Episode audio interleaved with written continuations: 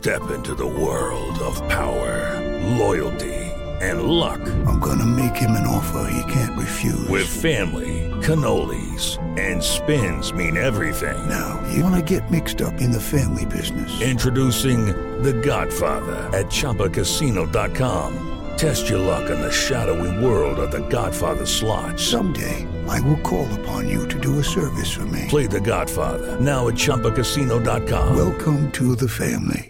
No purchase necessary. VGW Group. Void where prohibited by law. 18 plus. Terms and conditions apply. Ciudadanos informados, informando.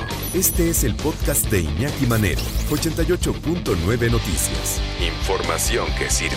Tráfico y clima cada 15 minutos. Los eh, cinéfilos mexicanos están entre los mayores fanáticos del cine de terror. Y alguna vez lo había platicado Lalo González, ¿no? Que los mexicanos nos encantan las películas de terror. Y entre más malas, mejor. Ah, porque como hay malas películas de terror. Eh, así puede ser la película más chafa, nos encanta. Yo, yo de niño no me perdía las de Santo contra la bruja y la mujer lobo y la. etcétera, etcétera. Santo Blue Demon y mil máscaras contra las momias de Guanajuato.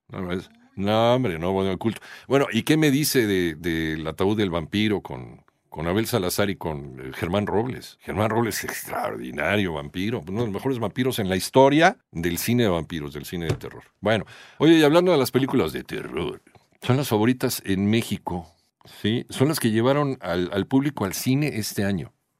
Las que hicieron que pues, hubiera una derrama económica importante.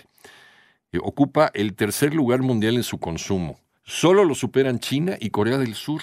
Son los países que más consumen películas de terror.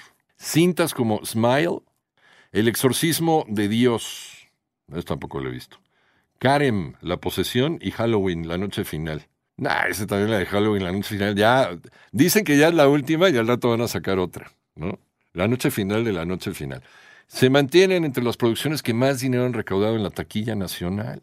Dice la maestra María Eugenia Ordóñez, académica del área clínica de la Universidad Nacional Autónoma de México, dice que el gusto por este género, el género de terror, se debe a las respuestas cerebrales que surgen al ver una escena que nos aterra y a su vez nos mantiene alerta. Y fíjense qué interesante eh, lo que dice la especialista. Al ver una película se acercan las situaciones peligrosas pero sin estar en contacto directo con el peligro. Esto crea cierto placer, o sea, es, es lo que también explican sobre estos diarios gráficos de nota roja, que parece que ya se está estableciendo por ahí cierta regulación a estar presentando fotografías y escenas demasiado gráficas, ¿no? De personas muertas y demás. Pero bueno, estos periódicos de toda la vida, desde la alarma. Hasta el metro, con estas escenas gráficas de, pues, de miembros cortados y o sea, cosas realmente desagradables. Pero, pero a la gente le encanta. ¿Por qué esta fascinación de mucha gente? ¿Por qué, por qué el gran público consume este tipo de, de filmes o este tipo de literatura?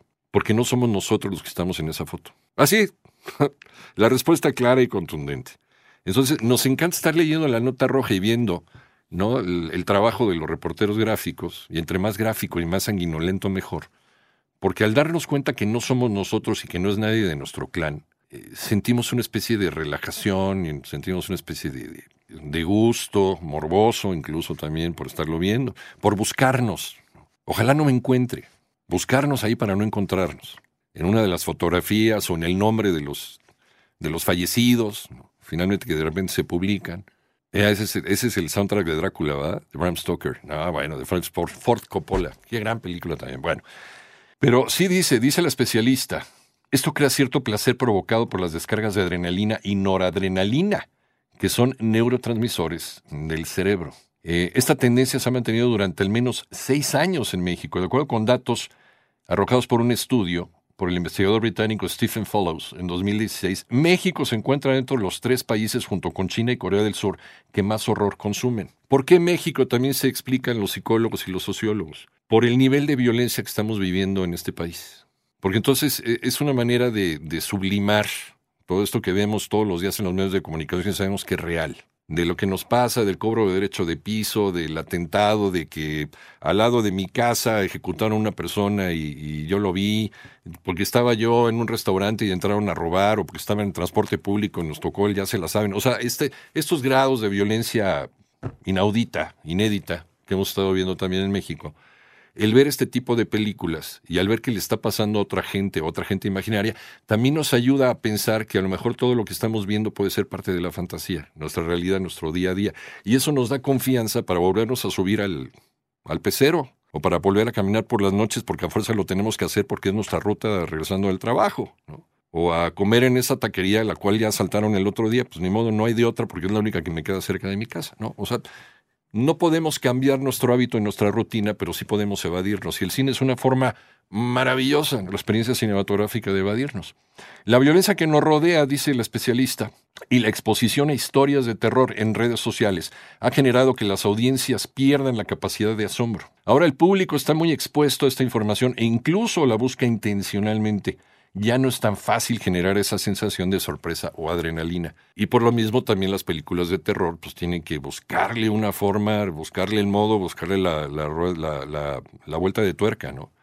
Y hay películas de terror que no son tan gráficas y son muy inteligentes para contar una historia. ¿Se acuerdan de Sexto Sentido? Sexto Sentido no necesitó el gore y no necesitó las escenas muy elaboradas. No, una, nada más una historia muy bien contada y que al final no te la esperabas. O los otros, ¿se acuerdan los otros? Que también tiene un final impresionante que no te imaginas, que está basado en otra vuelta de tuerca de Henry James, que es una gran novela de este escritor inglés, que yo le recomiendo leer, porque ya nos vamos, a ver si como lectura de temporada y se las encargo. No soy Tamara Trotter, ¿verdad? Pero bueno, les encargo esta, esta novelita. Una vuelta de tuerca de Henry James.